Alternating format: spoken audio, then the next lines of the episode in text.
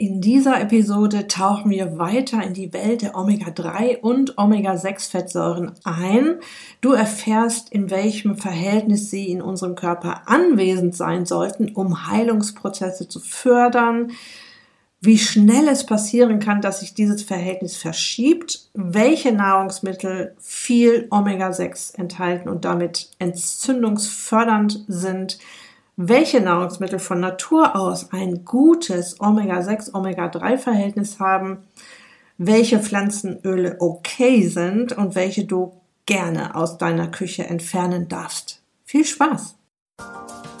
Herzlich willkommen in der Podcast-Show Once a Week, deinem wöchentlichen Fokus auf Ernährung, Biorhythmus, Bewegung und Achtsamkeit. Mit Daniela Schumacher und das bin ich.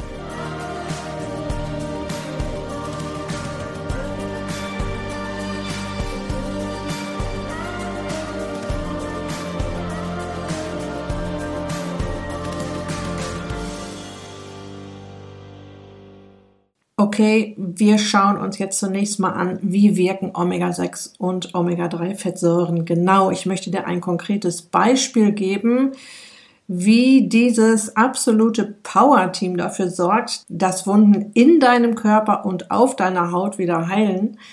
Stell dir vor, du schneidest dich in den Finger. Dein Immunsystem muss nun schleunigst aktiv werden, denn es gibt jetzt eine Menge zu erledigen. Im ersten Schritt müssen Eindringlinge wie Bakterien sofort abgefangen und eliminiert werden und dann muss das zerstörte Gewebe repariert werden.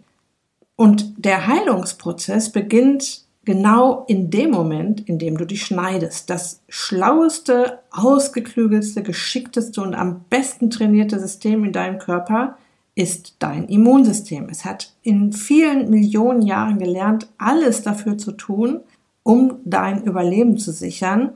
Und wenn das mit den Wunden früher nicht gut geklappt hätte, wären wir wegen jeder kleinen Verletzung gestorben. Medikamente und ärztliche Versorgung gab es nicht. Alles ist und ist auch heute noch darauf ausgerichtet, dass wir diese Verletzung überleben und deshalb muss das Immunsystem schnell und zuverlässig aktiv werden. Okay, du schneidest dich in den Finger. Stell dir jetzt eine Reihe Dominosteine vor, in der die Steine nach und nach umfallen. Jeder Stein sorgt für den nächsten Schritt im Heilungsprozess. Und der Heilungsprozess, weißt du ja schon, startet mit einer Entzündungsreaktion. Und der erste Stein, der umfällt, wird von Omega-6 angeschubst. Omega-6 wirkt entzündungsfördernd und stellt den Prozess auf On. Und jetzt wird das Immunsystem an den Ort des Geschehens gelockt. Nochmal zur Erinnerung, die Fettsäuren, die du über zum Beispiel Fisch und Algen aufgenommen hast, werden auch in die Zellmembran eingebaut. Das ist die Haut um jede einzelne deiner vielen Billionen Körperzellen. Zellen werden ja den ganzen Tag auf und abgebaut und damit auch die Zellmembran, also diese Haut um die Zellen, und du bestimmst über deine Nahrung, aus welchen Fetten die Haut deiner Körperzellen besteht. Aus den unnachgiebigen Transfettsäuren, aus Chips, Fertignahrung, Backwaren oder aus den fluffigen Fettsäuren aus Fisch, Meeresfrüchten, Algen, Olivenöl und Avocado. Okay, wir sind wieder bei der Wunde in deinem Finger. Zu Beginn der Entzündung, haben wir gerade gesagt, wird auch Gewebe zerstört und in der Zellmembran enthaltene Omega-6-Fettsäuren werden jetzt in Enzyme umgewandelt und so zu proentzündlichen Botenstoffen. Die Symptome einer Entzündung kennst du. Die betreffende Stelle wird warm und rot und schwillt an. Du kannst den Finger eventuell nicht mehr gut bewegen und es tut weh. Und ab einem bestimmten Punkt kippt das ganze Geschehen wieder oder sollte es wieder kippen. Es wäre ja jetzt blöd, wenn das immer so weitergehen würde.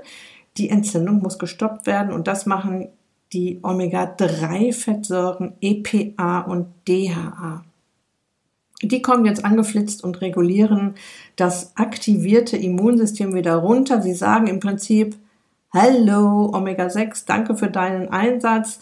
Das Immunsystem ist an Ort und Stelle und hat seine Arbeit aufgenommen. Du kannst aufhören, den Entzündungsprozess anzufeuern.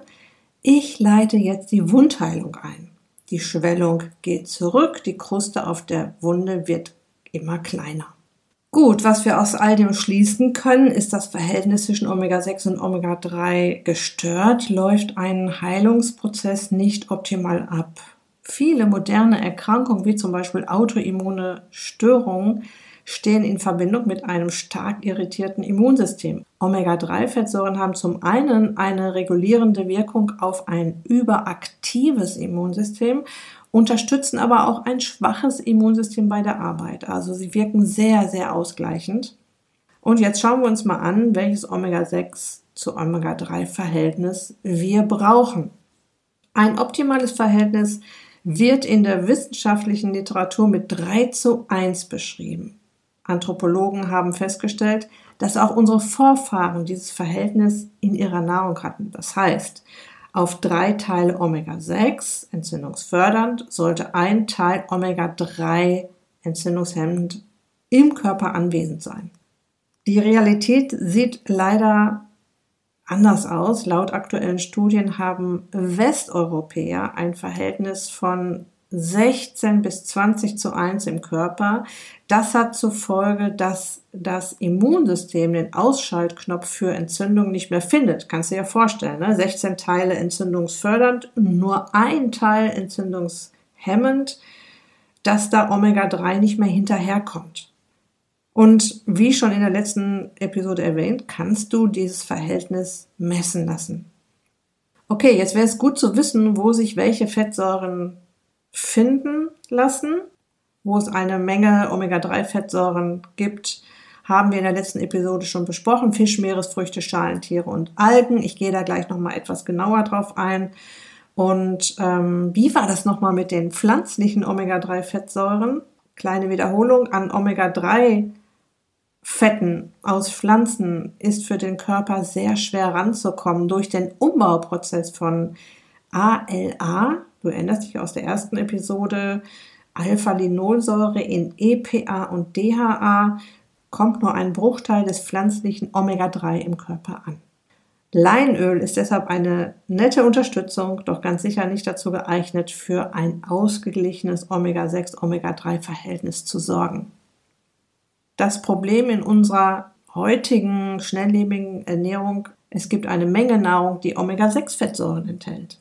Das wäre zum Beispiel Getreide, Butter, Eier, Geflügel, Fisch und Fleisch aus konventioneller Tierhaltung, weil die Tiere mit Getreide statt artgerecht mit Gras gefüttert werden, verschiebt sich über das Getreide, das sehr Omega-6-lastig ist, das gesamte Omega-6, Omega-3-Verhältnis in den Fleisch von Tieren und landet dann am Ende auf deinem Teller.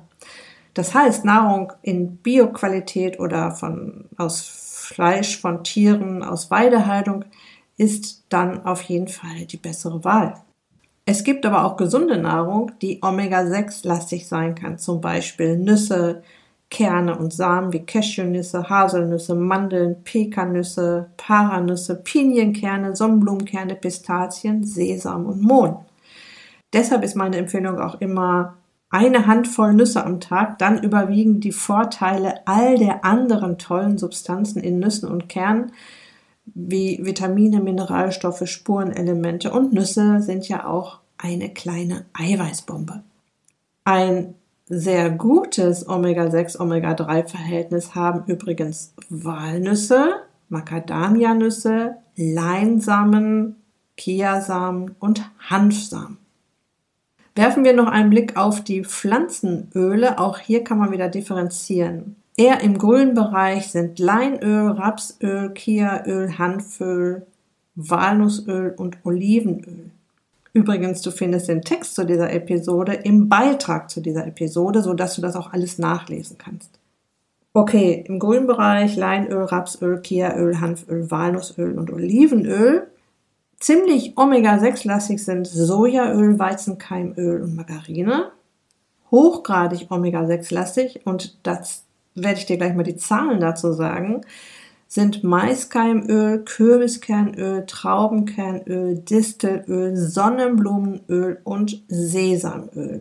Und jetzt mal die Zahlen dazu. Maiskeimöl hat ein Verhältnis von 57 zu 1, Omega-6, Omega-3. Kürbiskernöl von 102 zu 1. Traubenkernöl von 137 zu 1, Distelöl von 159 zu 1. Der Knaller ist Sonnenblumenöl 281 Teile Omega-6, ein Teil Omega-3 und Sesamöl 213 zu 1. Ich habe dir eine aussagekräftige Tabelle dazu auch im Beitrag zu dieser Episode verlinkt. Und dann gibt es auch Omega-6-lastige Mehle. An der Spitze stehen Weizenmehl und Weizenvollkornmehl. Und Omega-6-lastige Hülsenfrüchte, ganz vorne stehen da die Sojabohnen. Die Frage ist jetzt, darfst du jetzt keine Haselnüsse mehr essen oder äh, kein gutes Kürbiskernöl mehr über deine Kürbiskernsuppe träufeln? Natürlich darfst du das. Die Menge macht das Gift. Das ist grundsätzlich so. Du kannst auch an einer Wasservergiftung sterben. Und du kannst ja Omega-3 reiche Lebensmittel entgegensetzen. Und dazu gehören ganz vorne an der Spitze Hering, Lachs, Makrele, Sardinen und Thunfisch und dann Forelle, Hummer, Rotbarsch, Garnelen, Tintenfisch und Jakobsmuscheln. Gerne aus artgerechter Fischzucht. Wenn der Fisch aus großen Zuchtanlagen kommt, kannst du davon ausgehen, dass das Omega-6, Omega-3-Verhältnis komplett verschoben ist. Noch ein Tipp, entscheide dich für kleine Fische. Die sind am wenigsten belastet. Außerdem gibt es da noch eher Fanggebiete, die nicht überfischt sind. Du kannst dir das sehr gut ansehen im Fischratgeber vom WWF, den ich dir auch im Beitrag zu dieser Episode verlinke. Und ja, jetzt zum Abschluss noch ein paar nette Fett-Facts, damit du endlich mehr Fett isst. Fakt Nummer eins, Fett sparen ist keine gute Idee. Fette sind gesund, unser Körper braucht sie jeden Tag. Es gibt Vitamine, die Fett brauchen, um verstoffwechselt zu werden. Denke an den Namen der Supermarktkette Edeka, da hast du alle fettlöslichen Vitamine drin, E, und A. Fett wird gebraucht, um schöne Hormone zu bauen und bestimmte Fettsäuren regulieren den Blutdruck. Zweiter Fettfakt. Wenn du über viele Monate zu wenig Fett zu dir nimmst, weil überall erzählt wird, dass du Kalorien sparen musst, um abzunehmen, musst du mit gesundheitlichen Konsequenzen rechnen. Du kannst dich schlapp fühlen, schnell frieren, Haare verlieren oder unkonzentriert sein. Dein Immunsystem wird geschwächt, die Infektgefahr steigt, Beschwerden in den Wechseljahren werden verstärkt. Ein sehr wichtiger dritter Fakt. Eine fettarme Ernährung bewirkt ein Absinken der körpereigenen Hormonproduktion und damit eine Verlangsamung des gesamten Stoffwechsels, was wir natürlich nicht möchten, wenn wir abnehmen wollen. Und jetzt könntest du dich noch fragen, was bedeutet eine fettreiche Ernährung für meine Blutwerte? Ja, es wird doch überall gewarnt, Cholesterin und so. Ist das denn nicht gefährlich? Und wir hatten ja schon drüber gesprochen, Zellen sind Membranen umschlossen, die Fett brauchen.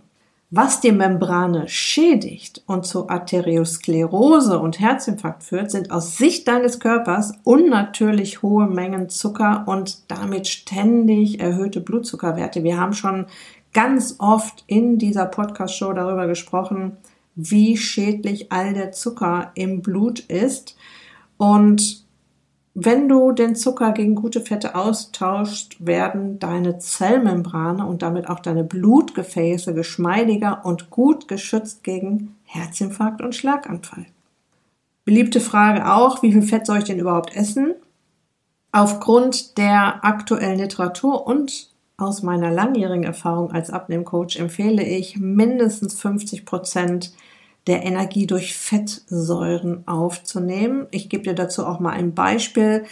Bei einem Kalorienbedarf von 1800 Kalorien wären das 900 Kalorien aus Fett, 50 Prozent. 900 geteilt durch 9, weil ein Gramm Fett 9 Kilokalorien hat.